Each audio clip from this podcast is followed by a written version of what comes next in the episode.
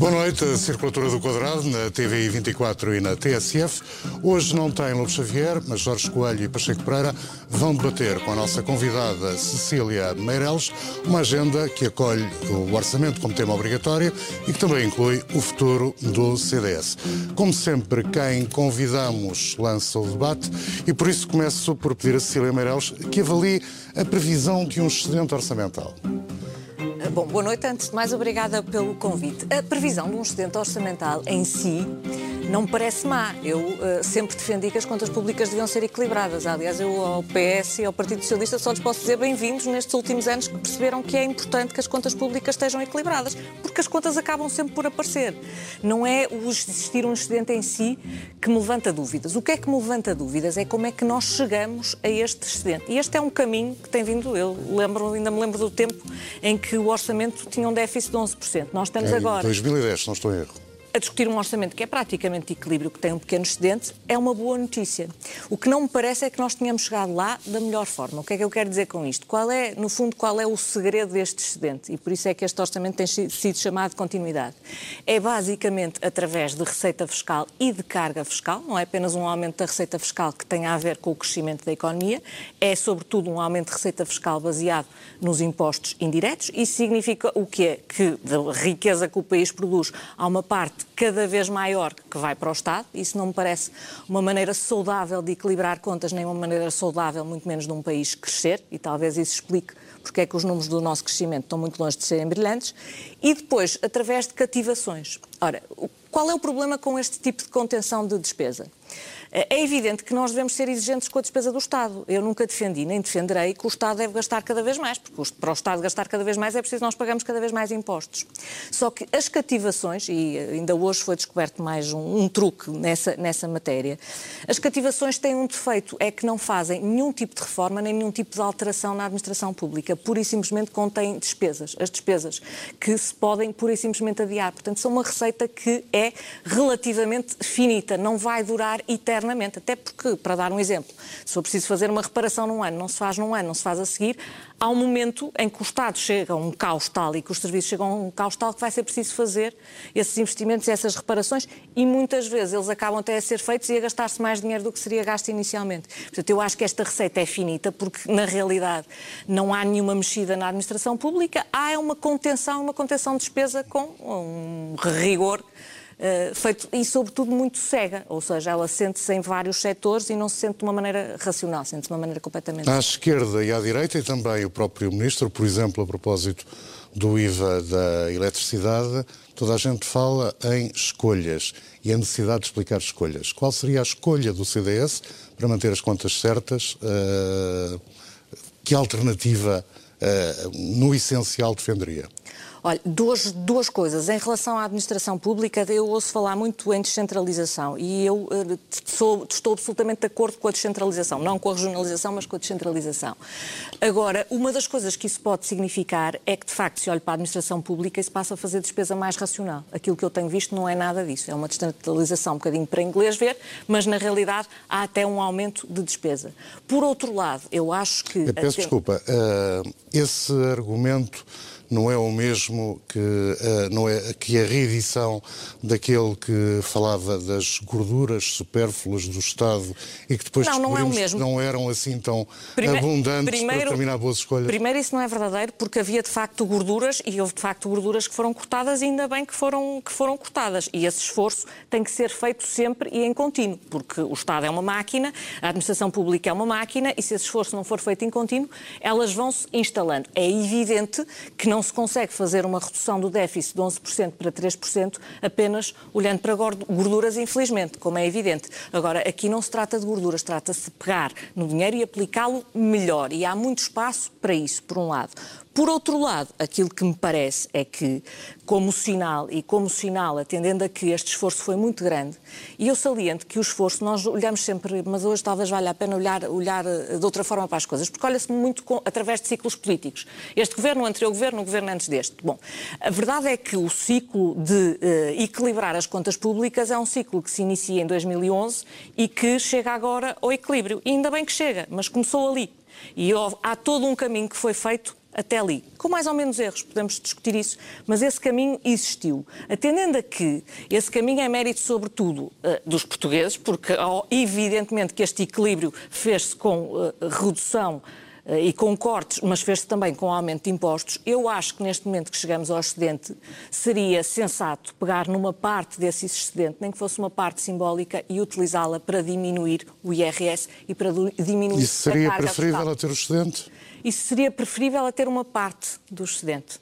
Não Isto é pondo em passar um causa, de 0,2 não pondo, 0,1? não, por exemplo, não pondo em causa o equilíbrio das contas públicas, mas dando um sinal de que nós não podemos sistematicamente estar a ter excedentes cada vez maiores e cargas fiscais cada vez maiores. Qual- Não é, não é um bom, até porque isso põe em causa o futuro. Porque isso depois também põe em causa o crescimento económico, que também tem um impacto, por sua vez, nas contas. Portanto, estas coisas não são simples e não são fáceis de avaliar olhando só para um lado das coisas e não olhando para o outro. Qual é a sua previsão? Com quem é que o Governo vai conseguir fazer passar este orç- orçamento? Uh, depende. Há umas previsões que são, digamos, mais móveis, que é com algumas uh, geringonças uh, 2.0, eu diria, mas eu apostaria na forma clássica. Embora eu não goste muito de, Isto é a de estar a fazer. Eu gosto mais de esperar para ver. Eu sou uma pessoa cautelosa por E natureza. não uma espécie gosto de queijo limiano de eh, Sim, há, deputados há da muito, há Madeira. muito quem aposte, há muito quem aposte por aí, eh, mas eu acho que não, não vejo porque é que Bloco e PCP eh, não hão de aprovar a fórmula do costume, porque não vejo também nenhuma diferença substancial face àquilo que é habitual, tirando alguma arrogância da parte do Governo e alguma vontade eh, de, de- de se fazer de duro, eu diria, mas não vejo, não vejo grandes alterações, sendo que o Governo não tem maioria absoluta, portanto, essa alteração que desejava não obteve, portanto, eh, não vejo razões para mudança. temos mesmo motivos para festejar uma previsão, temos, os portugueses, motivos para festejar uma previsão de excedente orçamental? Vamos lá ver. Eu acho que não podemos discutir eh, a questão da bondade ou não de um orçamento focado exclusivamente num- numa questão. Foi o Portanto, Governo que vou- considerou histórico e repetiu. Não, tudo bem, mas eu não vou, não vou deixar de abordar esse tema. Vou dizer é que não vou abordar só esse. Quer dizer, do meu ponto de vista, há quatro questões eh, muito relevantes eh, para eu achar que estamos perante um bom orçamento. Em primeiro lugar, é um orçamento de continuidade. É verdade, mas de uma boa continuidade, porque os últimos quatro anos transformaram a sociedade, a vida dos portugueses, em algo que foi melhor. O país cresceu a sua economia, o desemprego baixou, as pessoas tiveram melhores, eh, mais eh, eh, meios para poderem ter uma vida melhor, um conjunto de circunstâncias que nos levou a ter um país melhor. E isso foi feito com uma estratégia que fez com que isso foi uma realidade, mas ao mesmo tempo com o cumprimento dos nossos compromissos eh, internacionais, nomeadamente eh, o controle do déficit. Ao fim destes quatro anos, no primeiro orçamento que é apresentado a seguir, a nossa sustentabilidade económica-financeira é uma realidade no país. Quer do ponto de vista do- das contas certas do orçamento, quer do ponto de vista do crescimento da própria economia e das razões desse crescimento. Hoje ouvi que nós vamos bater novamente o recorde de atração de investimento externo este ano, de aumento das exportações este ano, ou seja, o crescimento está a ser feito de forma saudável. Em segundo lugar, importantíssimo também, que tem a ver com a questão do pagamento da dívida. Há uns anos atrás chegou a 132%, presumo, se não me engano, eh, no, no valor, e o objetivo deste orçamento está no 116, com o objetivo de chegar a 100 no fim da legislatura. São objetivos estruturais tremendamente impo- importantes, mas isto é feito sem alterações de coisas que, não estão totalmente a correr bem no país? Não. Eu vou dar eh, o, o exemplo da saúde. Na saúde, com tudo isto que acabo de referir, é feito um aumento de orçamento quase mil bilhões de, de, de euros, um aumento de 10%, que não é números por números. Isto faz com que sejam contratados milhares de profissionais, sejam alteradas um conjunto de situações, de construção de hospitais, de centros de saúde, que vão fazer com que a vida dos portugueses, numa área que estava com dificuldades, tenha criado aqui um novo impulso. E o que é que se vê aqui? Do último anúncio que tinha sido feito relativamente à reformulação do serviço, das verbas do Serviço Nacional de Saúde, daí até ao orçamento ainda houve um esforço acrescido de, de mais cento e tal milhões de euros nesta matéria. Por último, uma quarta questão que para mim é muito relevante, que é a questão das medidas que foram aprovadas, que, que não foram aprovadas, apresentadas, eh, relativamente às questões do interior. Eh, porque há aqui um primeiro passo significativo, não só de, das PMEs que se vão instalar uh, uh, em zonas do interior têm, por exemplo, o IRC uh, mais baixo, como a mobilidade de, de, de, de pessoas que queiram ir trabalhar para o interior tem IR, IRS mais baixos, como uh, outro conjunto de iniciativas que se dá nota que o Ministério da Coesão está a começar a criar condições para que o país tenha efetivamente esta coesão. Por último, é evidente, como aqui foi dito, a questão da negociação parece-me fundamental. É óbvio que o governo não tem maioria absoluta e que um governo não tem maioria absoluta deve negociar. Mas também quem referiu isso, o Bloco de Esquerda, que e é verdade, mas o Bloco também não ganhou as eleições, também não pode comportar-se como se tivesse ganho as eleições. Quem ganhou as eleições foi o Partido Socialista e que apoia o governo. É normal haver negociações, é o que vai haver. Agora, é o que está já a haver e que vai haver, é normal vivemos em democracia, seria talvez o único país da Europa onde as coisas não funcionam por facto de não haver maioria uh, absoluta. Até lhe digo mais, quem veio pôr em causa a existência de maioria absoluta como muito má para o país são alguns deles os mesmos que agora dizem que não têm maioria absoluta, não têm o direito de fazer isto e aquilo tem que se definir, porque são as pessoas não entendem por que é, razão é que tem esta vida e política. E é normal, para utilizar uh, a palavra que o Jorge também utilizou, que uh, o orçamento preveja um excedente de 0,2, quando ao mesmo tempo se diz, por exemplo, aos polícias que têm de receber de forma gradual verbas que o Tribunal já reconheceu que foram indevidamente retidas e, portanto, os polícias tinham a expectativa de que, que, a decisão judicial fosse cumprida. Isso nos termos em que está a colocar, eu arranjo já aí 30 exemplos. E então nunca chegamos a lado nenhum, nem nunca nenhum governo chega a nada. Disse há pouco, e muito bem, que é preciso fazer opções. Mas eu também lhe refiro, que também verifiquei, que o orçamento na área da segurança também subiu. Estão a ser tomadas decisões, nomeadamente essa, que tem que ser cumprida, em encontrar soluções negociadas no sentido de resolver os problemas. Não é forma de governar ir por esse raciocínio, porque isso aí impede qualquer governo de ter uma orientação estratégica de aplicação concreta dos seus objetivos. E ter contas certas, meu caro amigo, é vital para Portugal é vital para o futuro do para o presente e para o futuro do país. E felizmente isso está a ser conseguido. É vital para Cheque Pereira. Depende do que é que se entende por contas certas. Bom, mas eu vou começar pelo fim, pela última pergunta em relação a como é que o orçamento vai passar. É a minha completa convicção de que o Governo já tem a garantia de que o, de que o orçamento passa.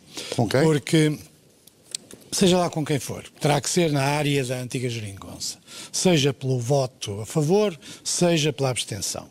Por uma razão se isso não, estiver, não, não tivesse acontecido, havia muito mais dramatização da vida política. Principalmente tendo em conta que o chumbo do primeiro orçamento era, era uma sombra sobre o conjunto da legislatura. Portanto, eu não tenho dúvida nenhuma que já há acordos implícitos ou explícitos suficientes para que o orçamento passe. Agora, e já agora também estará resolvida a questão do IVA da eletricidade e da famosa possibilidade de coligação negativa? Pode, pode acontecer. É uma.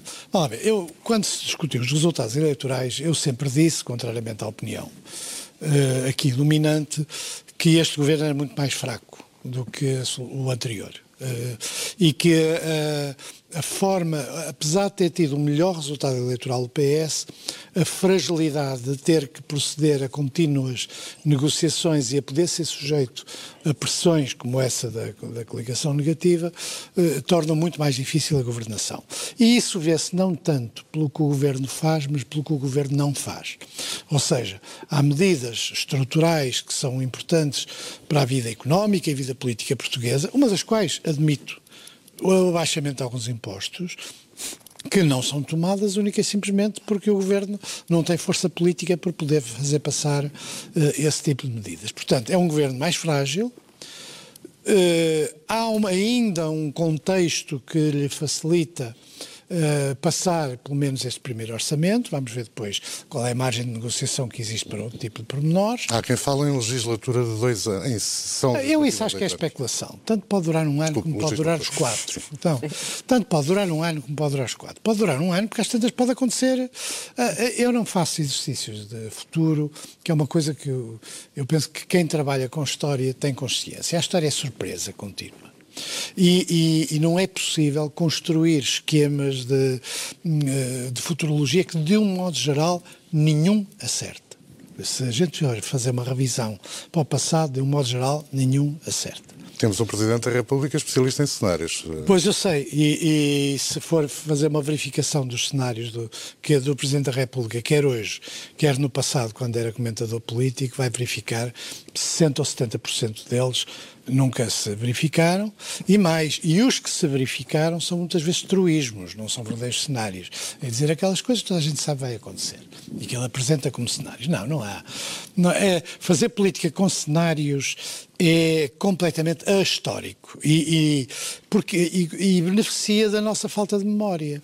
Porque ninguém depois vai verificar. Se for verificar as declarações, se for verificar, eu como trabalho nessas coisas, faz ideia das coisas absurdas que se disseram, que se prometeram, uh, cenários que foram feitos, dos quais nada resultou. Porque é, qual é a minha objeção, neste caso em relação aos dois uh, meus companheiros? É, é, a mesma, não vale a pena estar. Uh, o caminho, a ortodoxia financeira, que de facto vem em continuidade do governo Passos, Troika, Portas, para o governo do PS, porque de facto não mudou, naquilo que é o coração do pensamento sobre a economia, a sociedade e as finanças, não há nenhuma alteração qualitativa. Uh, isso cria várias coisas. Uma das coisas é uh, esta ortodoxia das contas certas. O, o, que eu estou a dizer não significa, por e simplesmente, agora que se vai fazer disparar o déficit. O que se tem que raciocinar é se o ritmo com que se quer chegar rapidamente a um excedente ou que se quer chegar ao, ao déficit zero não tem consequências negativas para a nossa economia, para o nosso funcionamento. Preferia eu acho que, que tem. este não fosse um eu momento de uma não escolha, é um momento, uma é um previsão caminho. de 0,2%. Não, é um caminho, não é o um problema só dos 0,2%. É o caminho, é um caminho que, eh, que é mau para os portugueses. Primeiro porque impede de fazer investimentos que há muito tempo são necessários para o país fazer. E depois porque cria uma disfunção completa no Estado. O que, são, o que é esta história das cativações? As cativações são uma disfunção completa do funcionamento do Estado. Porque não é o problema de não haver dinheiro ou ser retirado dinheiro à última hora e, portanto, o orçamento ser em muitos aspectos fictício como é fictício, é também o problema de que o Estado funciona mal.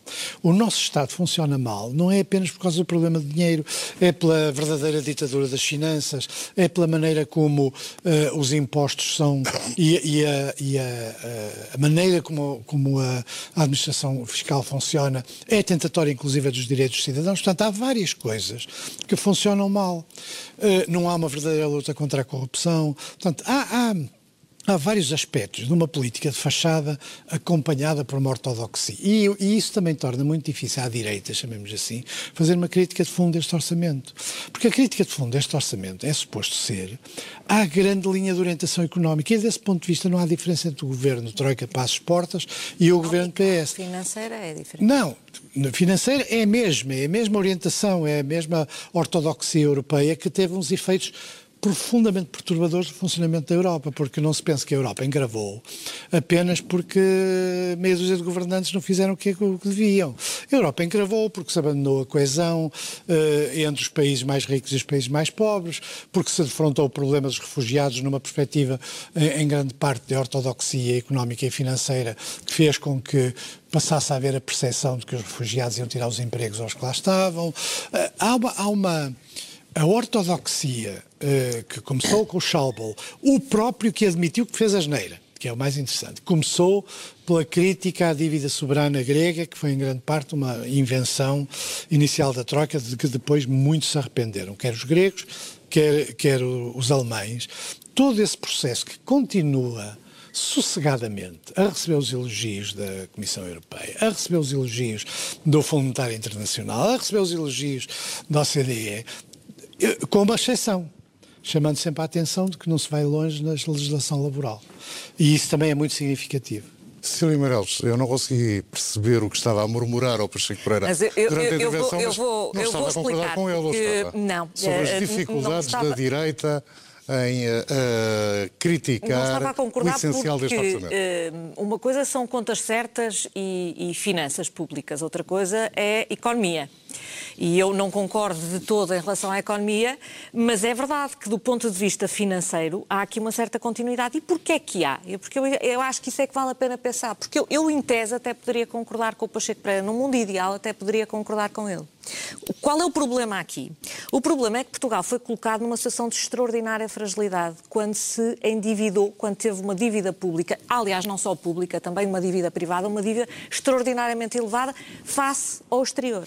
E é por nós nos termos colocado nessa situação tão frágil, ou por termos sido colocados por alguns governos nesta situação tão frágil, que depois isto leva tanto tempo a corrigir. Porque numa situação ideal, aliás, o que eu estava a propor era precisamente fazermos um ritmo um bocadinho mais lento e isso permitir um alívio fiscal, que também tem um impacto económico que eu acho que é saudável. Porque uma economia saudável tem que ser uma economia que incentiva a iniciativa privada, não é uma economia em que o Estado, cada vez que alguma coisa corre bem, vai lá, taxa e tributa mais e este eh, governo tem tido N exemplos disso. Mas em contrapartida não perderíamos um efeito de Agora, eh, confiança o que eu sou é uma realista. contas públicas? Se nós, eh, em vez de estarmos a dívida pública, em valor absoluto, nunca diminuiu. Poderá diminuir pela primeira vez este ano. Em valor absoluto aumentou sempre. E mesmo em valor relativo do PIB, Sim, mas os juros da dívida só estabilizou também por, por, por força, sobretudo, de medidas europeias sim, e não sim, de sim. medidas portuguesas. Mas é importante que o país também saiba corresponder, porque realmente, se nós nos voltamos outra vez a endividar e entramos outra vez num aumento da dívida pública, bom, isso até podia, do ponto de vista teórico, ter um efeito positivo na economia, mas depois a economia não se conseguia financiar e lá íamos nós ter outra vez ao mesmo Mas é problema aí que que já entra o tivemos. fator confiança. O que eu acho é que nós vamos ter que passar alguns anos até se tornar normal ter contas públicas equilibradas. E, e nós temos que aprender a viver com isso. O ideal, do meu pergunta. ponto de vista, era que nós não nos tivéssemos colocado nesta situação para podermos ter Pacheco uma série de liberdades que não tivemos. Por que razão isto- é que em todas as análises que nós fazemos nos últimos anos nunca entramos, por exemplo, na maneira como foi lidada a questão da banca? A resolução do BES. Ah, isso também. Ah, nós estivemos a semana passada a discutir 800 mil euros para a saúde. Milhões. milhões. Milhões de euros para a saúde. E, e o, e Sim, o, estamos e a o falar BES. muito mais e o novo banco. Sem dúvida nenhuma. Nunca entra na análise, eh, nunca entra na análise eh, aquilo que são opções de outra natureza e que, entre outras coisas, impediram efetivamente também uma melhor utilização dos recursos, quer para a economia, quer eh, Quero ouvir a para, os resposta. Estados Sem, sem dúvida, Quer? Quero ouvir a resposta sem, sem dúvida nenhuma. Aliás, muitos dos problemas económicos que levaram a problemas financeiros que criaram esta situação têm também a sua raiz na banca, porque eu, quando falo de excessivo endividamento, nós não estamos só a falar do Estado, estamos a falar da economia e estamos a falar de uma economia muito dependente do Estado e, eu diria, de conhecimentos políticos. E isso é Sim. visível na crise bancária. Isso é. Isso é visível na crise bancária. E também é verdade que as crises bancárias na Europa não foram todas tratadas da mesma maneira a Europa não impôs as mesmas regras para todos os países. As regras que foram impostas em Portugal são mais severas e dificultaram Porque mais a vida encontraram, do que as porque que encontraram um governo frágil do que, não foi as que capaz de dizer aconteceram que não depois. às experiências À como a partida, resolução do encontraram BES. dois, dois governos, porque Sim. se tivermos o BES, o ANIF não é uma experiência muito mais feliz e o BPN também não. A Portanto, dimensão aqui não uma é a certa, mesma. uma certa continuidade. Não, a dimensão não é a mesma, mas ah, à dimensão o ANIF Sim. tem até, face ao que estava em causa, uma dimensão maior sim, sim. do que tem o BES. Ah, Sendo que a própria Caixa Geral de Depósitos não passa em colo nisto, não teve o Claro, mesmo processo claro. porque era do Estado. Portanto, o problema eh, é grave, é- é- era gravíssimo e ainda hoje não está eh, resolvido. O problema disto tudo é que a economia, para funcionar, precisa de iniciativa privada e precisa de financiamento. E, portanto, também é muito difícil criar um modelo económico. Eu, pelo menos, se alguém conhecer um como eu aponto, mas eu não conheço nenhum, nenhuma economia que consiga funcionar sem bancos e sem sistema financeiro. Pelo menos não, nenhuma Não, economia eu- saudável. oh, oh, Portanto, sim, o isto, problema isto é não é sério. nada Eu- fácil eu, eu de termino já. É o problema do 8 e e 80. A gente já tá, chama a atenção para um problema e passa logo para o máximo. Não, nem eu estou a defender a desregulação das contas públicas, nem estou a dizer que não houvesse preocupação com o funcionamento do sistema bancário. O que eu estou a dizer é que as opções que foram feitas, muitas das quais experimentais e impostas pela Europa, traduziram-se num custo que era evidente desde o primeiro minuto, porque houve quem discutisse essa matéria nessa altura e chamasse a atenção para que aquilo iria conduzir a uma dependência de anos e anos e anos da. Não, não, Agora não, não temos tempo para chegar eu queria, eu queria só dizer, há aqui algumas questões que têm a ver com a Europa, mas nenhum país se pode endividar como Portugal se financiou ou como alguns governos endividaram Portugal a partir de determinada altura, nem nenhuma economia se pode endividar como a nossa se endividou, sem que isso tenha consequências na Europa e fora dela. Provavelmente, se nós não tivéssemos na Europa, não teríamos é tido acesso a este financiamento e, portanto, o problema não tinha atingido, até porque tínhamos moeda, havia mecanismos cambiais e havia meca mecanismos de equilíbrio que aqui não funcionaram porque nós estávamos num espaço de moeda única. Agora, esta ideia de que os países que não estão na Europa podem sistematicamente ter déficit de 10% é uma ideia, 10, Sim, não quer, não quer, é uma ideia que, que, que não existe. A ideia de que isto é uma imposição da Europa, as contas certas não são apenas. O ritmo pode ser. Agora, a ideia de que as finanças públicas devem ser equilibradas é uma ideia de desenvolvimento económico, de pressuposto para desenvolvimento económico saudável. Depois, se a economia se desenvolve ou não, já depende de outras coisas. Podemos lá. Jorge, últimas notas sobre este assunto ou passamos já para o segundo tema? É que já discutimos aqui 10 coisas. Quer dizer, o que é que, sobre o que é que quer que eu fale? Começámos por um orçamento, agora já estamos na banca. Eu falo sobre o que quiser, tem é que me perguntar. Não, escolha o Jorge. Ah, escolho eu. Ora, aí está. Pronto. Então, pode ser a questão que agora aqui a nossa distinta deputada colocou, eh, que me parece relevante, eh, que, que tem a ver com aquilo que nós temos que ver, que é a realidade em que, em que nós temos que viver aqui em Portugal e em que estamos inseridos. E não há qualquer dúvida do meu ponto de vista. Se nos últimos quatro anos houve a recuperação que houve em Portugal de, do emprego, da, da, qualidade de vida das pessoas por terem mais meios, eu não tenho qualquer dúvida. Uma das questões centrais foi a credibilidade que foi ganha perante o exterior e internamente perante os investidores, pelo facto de as finanças públicas terem voltado a ser umas finanças públicas sãs, com contas certas. Eu não tenho qualquer dúvida. As consequências que isso teve relativamente à diminuição do pagamento uh, de, de, de, juros. Eu não estou de acordo sobre a questão que isso é só efeitos das, das medidas do BCE. Não, foram consequências daquilo que foram as políticas internas e, os, e os, as transformações que isto fez, fizeram na sociedade. Portanto, eu não tenho qualquer dúvida que este caminho que está a ser seguido de continuidade para o país é positivo que as pessoas conhecem. Já sabem o que aconteceu de bem e de menos bem no passado. E eu achei graça há pouco que vocês disseram, que dizem que uh, o Pacheco diz isto não tem grandes diferenças relativamente àquilo que foi o governo do PSD e do PP. A Cira Amarelo diz que isto também não tem diferença nenhuma relativamente não, àquilo que foi isso. o governo do, do PS com, das geringonças, chamemos-lhe por o nome que ficou, uh, pelo qual ficou e ficará sempre conhecido.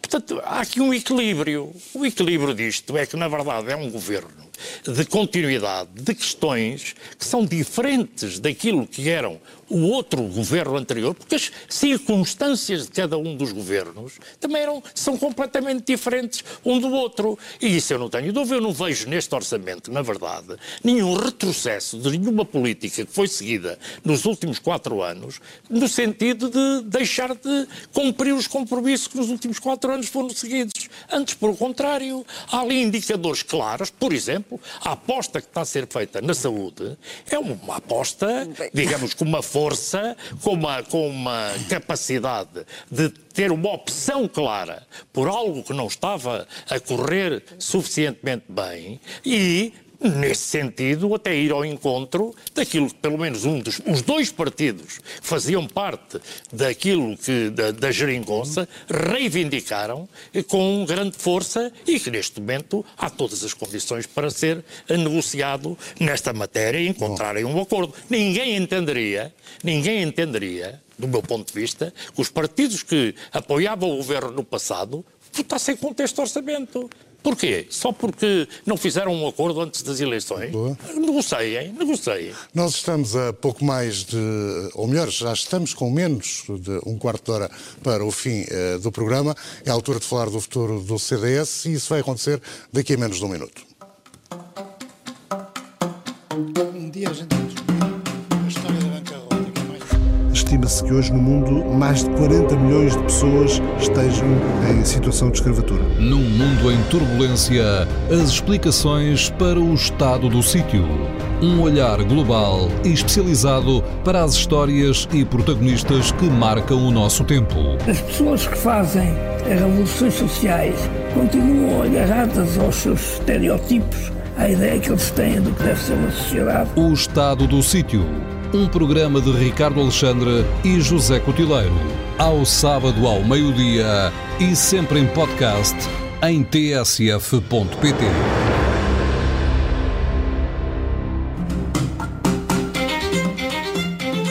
Circulatura do Quadrado, há cinco candidatos anunciados para a presidência do CDS. Pergunta Cecília Meireles qual deles vai apoiar. Bom, eu sou uma pessoa bastante pão pão queijo, portanto não gosto de fazer mistérios à volta das coisas. Eu vou votar no, no, no, João Almeida, porque acho que eh, neste momento o CDS precisa de uma pessoa com, com experiência e com credibilidade. Isso para mim é importante. Eh, eu acredito no CDS e acredito na diferença que o CDS pode fazer em Portugal e acredito, sobretudo, que tem que haver uma alternativa de direita e de centro-direita a este governo. Eu gostava que o CDS fizesse parte dela e, portanto, a parte da experiência é importante para mim. É importante a parte do carisma e eu conheço bem e sei que ele tem esse carisma de liderança. Aqui as pessoas também importam. E, em terceiro lugar, pela, pela fidelidade que tem, quer à matriz doutrinária do CDS, quer também à abrangência do CDS. E eu acho que provavelmente mais interessante do que falar de, de, pessoas, e eu não tenho falado muito de pessoas, nem de questões internas, porque achei que nesta altura o melhor serviço que podia fazer ao partido era concentrar-me na representação externa nesta altura de transição, e como líder parlamentar é isso pelo menos que tenho tentado fazer, e acho que eh, não me verão muito em campanha interna nem a falar de questões, de questões internas, mas não há razão nenhuma para haver um tabu à volta disso. E sobre o futuro do CDS, eu acho que o futuro Deixe-me perguntar o seguinte sobre o futuro do CDS. Uh, usando até um neologismo não acolhido, porventura, ainda num dicionário de referência, isto é, tenho uh, ouvido dizer que o CDS está opável, isto é, pode ser vítima de uma oferta de aquisição por parte do Chega ou uh, do PST. Uh, José Pacheco Pereira não olhe para mim com essa cara porque uh, estou obviamente a usar uh, uma metáfora e, portanto, é nesse sentido que estou a fazer a pergunta. Isto é, o CDS tem espaço, do seu ponto de vista, para crescer entre a previsível pressão crescente do Chega e um novo PSD? Claro que tem, se eu achasse que não tinha, não, não estava aqui, como é, como é evidente. Eu acho que uh, todo o espaço da direita e do centro-direita tem espaço para crescer. Aliás, curiosamente, aquilo que acontece com a maior polarização deste espaço à direita é que ele no total soma menos. E eu acho que o objetivo de todas estas forças é que ele no total some mais. O facto de uh, terem aparecido novos, uh, eu diria um novo PSD, mas a Iniciativa Liberal e o Chega, não deve fazer o CDS distrair-se uh, daquilo que tem que fazer. Aquilo que tem que fazer é ser alternativo ao governo. E eu não tenho nenhuma dúvida sobre esta matéria. Se o CDS começar a olhar para o lado e sistematicamente a comparar-se com quem está ao lado, vai perder, vai se desfocar completamente. E, portanto, eu acho que esse sim é um risco que existe, mas eu não estou particularmente preocupada com ele. Até porque o CDS já passou momentos piores, já passou momentos melhores. Uh, tenho aqui, de certeza, às vezes o António Lobo Xavier, eu cresci no CDS, ouvi falar de, de cercos e de, de, histórias dramáticas à volta do nascimento do CDS e dos primeiros tempos do CDS. E, portanto, não é agora um mau resultado eleitoral, que é um mau resultado eleitoral que nos vai fazer duvidar. E já ouvi várias vezes essa coisa de que o CDS poderia eventualmente desaparecer ou fundir-se não, não, não partilho de toda essa ideia, estou absolutamente segura de que não fará. Até porque nenhuma destas forças responde às perguntas que o CDS responde. Elas podem, em alguns momentos, convergir com as soluções do CDS, mas a riqueza do CDS é precisamente, não é apenas um partido que fala de liberdade individual, esquecendo, por exemplo, questões sociais, não é apenas um, um partido que fala de identidade nacional e de tradição esquecendo algumas linhas vermelhas que para mim são importantes, que têm a ver com o humanismo e com limites que não se devem ultrapassar, e da mesma maneira é um partido que é descomplexadamente de direita, coisa que o PSD não é, não está na sua gênese ser e provavelmente nunca será. Tem alguns momentos de convergência com o PSD, como aliás a nossa história. Uh, o caminho que justifica o seu otimismo não é muito parecido com aquele que conduziu ao descalabro eleitoral e à saída da, da líder do partido? Eu, é a primeira vez na vida que alguém me chama otimista. Portanto, eu, portanto devo-lhe dizer que, que, fico feliz porque é, é, a primeira vez na vida que alguém. Não, eu acho que é relativamente realista. É evidente que eu acho que este caminho não é fácil. Eh, não são tudo rosas, muito pelo contrário, mas eu acho que é possível, sendo muito claro nas propostas e nas ideias, e eu reconheço que o CDS teve momentos em que se dispersou por muitas coisas e tornou pouco claro ao eleitorado qual era a sua utilidade e o que é que o distinguia dos outros. Está a falar do tempo da Assunção Cristas? Estava lá. Estou a falar do meu próprio tempo, porque eu fui, sou, fui e sou vice-presidente da Assunção Cristas e, portanto, estou a falar do meu próprio tempo e estou a fazer uma análise crítica do meu próprio partido. É, suponho que é isso que é sim, estou a fazer uma análise crítica no meu próprio tempo. Isso é, é normal, faz parte da política. Creio que todas as pessoas à volta desta mesa já viveram momentos piores e momentos piores nos seus partidos e todos eles fizeram, fizeram parte deles e todos eles fizeram análises, análises críticas disso. Jorge Coelho, que espaço vê para o CDS?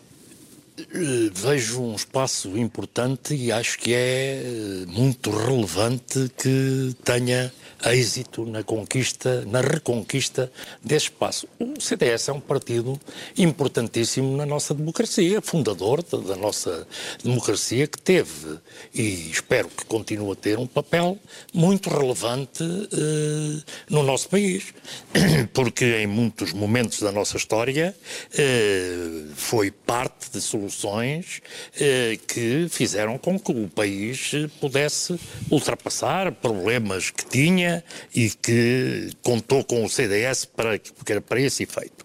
Agora, com toda a sinceridade, eu estava a ouvi-la com toda a atenção e é uma pena não ser candidata. Digo-lhe isto com toda a sinceridade. É uma pena porque eh, eu ouço-a assim falar como o CDS, cujas origens eu vi criar. Não, não, digo mesmo de outras pessoas, eventualmente, que estão a candidatar. Esse é o meu receio. Não é receio do, do CDS. Eu asseguro que há vários melhores do que eu entre estes. Pois eu isso não sei. Não apenas este em que eu vou toda, votar, mas também Estou a dizer isto com toda a sinceridade. Estou-lhe a dizer isto com toda a sinceridade. Porque a matriz ideológica que fez do CDS um grande partido, no sentido de ter este estatuto que tem na nossa democracia, é a matriz que acabou de ser aqui referida por Cecília Meireles. Vejo que há aqui talvez uma preocupação que tenho visto por parte de muitos setores do CDS que se acham que estão a ser opados, como disse muito bem, ou por o Chega ou por o PSD. O PSD não era a primeira vez. Quando o professor Cavaco Silva foi líder do, do PSD, praticamente o CDS desapareceu. Ficou reduzido ao mesmo número de deputados que, que, que, que tem hoje. Eh, naquela altura pior. Naquela altura pior, porque levou várias pessoas do CDS para ministros, para secretários de Estado, aquilo era só escolher, aquilo ia tudo embora, salvo raríssimas exceções, que me lembro bem, porque estava lá no Parlamento, que era um grupo parlamentar muito pequenino, mas extraordinário, do, do ponto de vista de qualidade que, tem, que tinha o CDS. E, portanto, eu nesta matéria... E agora parece-lhe que a ameaça é Uh, igual ou até reforçada. É um desafio que é colocado ao CDS, porque o caminho é que quer ir se vai atrás das novas, das novos, dos novos, uh, das novas campainhas que tocam por outros lados e escolhe outro caminho ou se segue a sua matriz ideológica que acabou aqui de ser referida nos pontos centrais por Cecília Meirelles. É um, é um Na desafio. balança, o que vale mais, a matriz ideológica ou líderes carismáticos como, por exemplo, Paulo Portas o foi? Não, Paulo Portas, do meu ponto de vista, eh, foi um líder carismático, mas procurou eh, adaptar-se no sentido de transformar o CDS, não o desvirtuar da sua matriz ideológica, mas dando-lhe características que fez com que o fizesse ressurgir de um problema dramático que teve. E, portanto, do ponto de vista eleitoral, lembro-me bem daquilo que eram os nichos de mercado nas eleições para tentar, como conseguiu, transformar o CDS num partido relevante na sociedade uh, portuguesa. Tinha o carisma, mas também tinha um conjunto de, de valores que fizeram com que essa nova realidade fosse sustentável.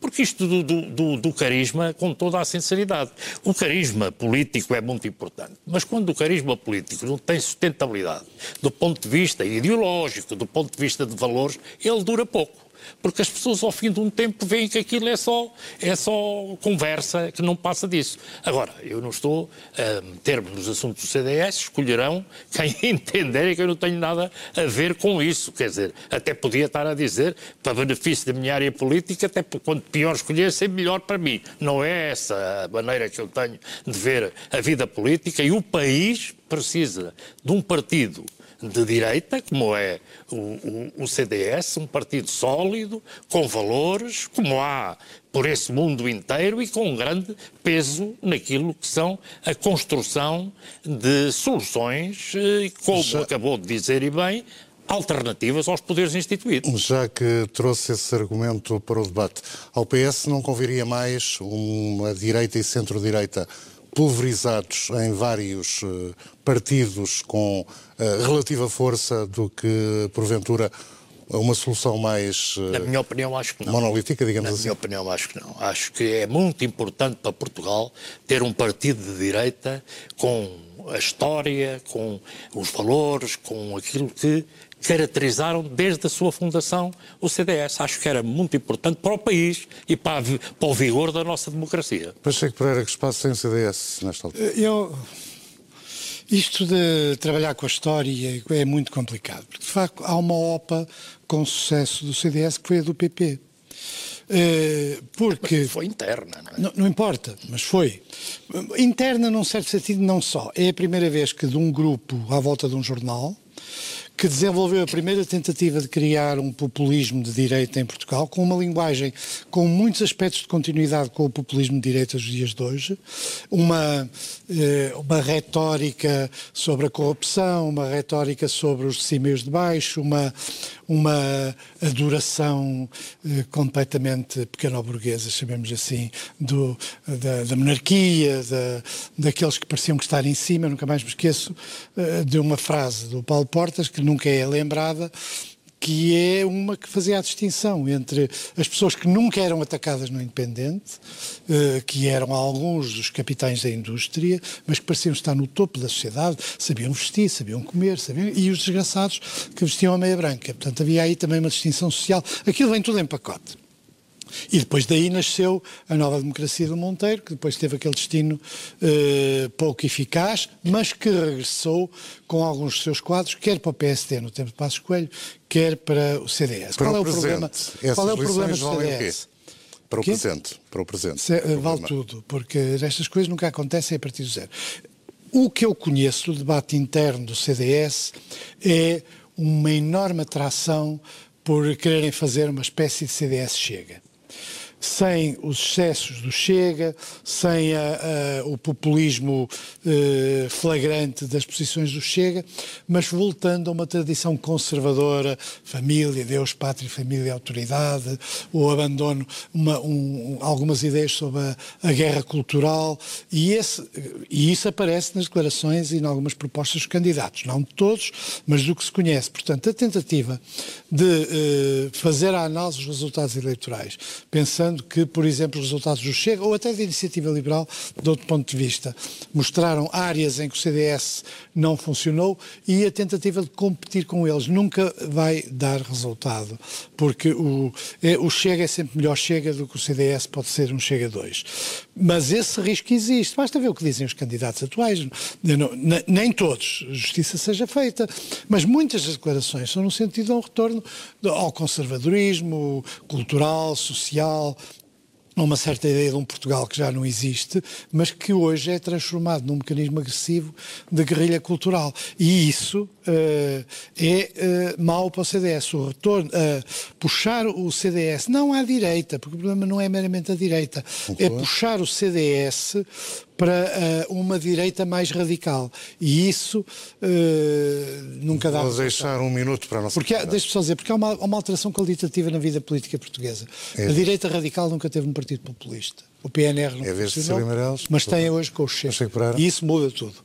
Bom, eu não podia estar mais em desacordo quanto ao, quanto ao que foi a história do CDS. Eu, aliás, acho que a história recente dos últimos 15 anos do CDS é, sobretudo, uma história em que deixa de haver distinção entre o CDS e o PP. E isso tem a ver, sim, de facto, com o líder provável, no, do meu ponto de vista, o mais carismático que o partido já teve, que foi o Paulo Portas. Eurocalmo. Agora.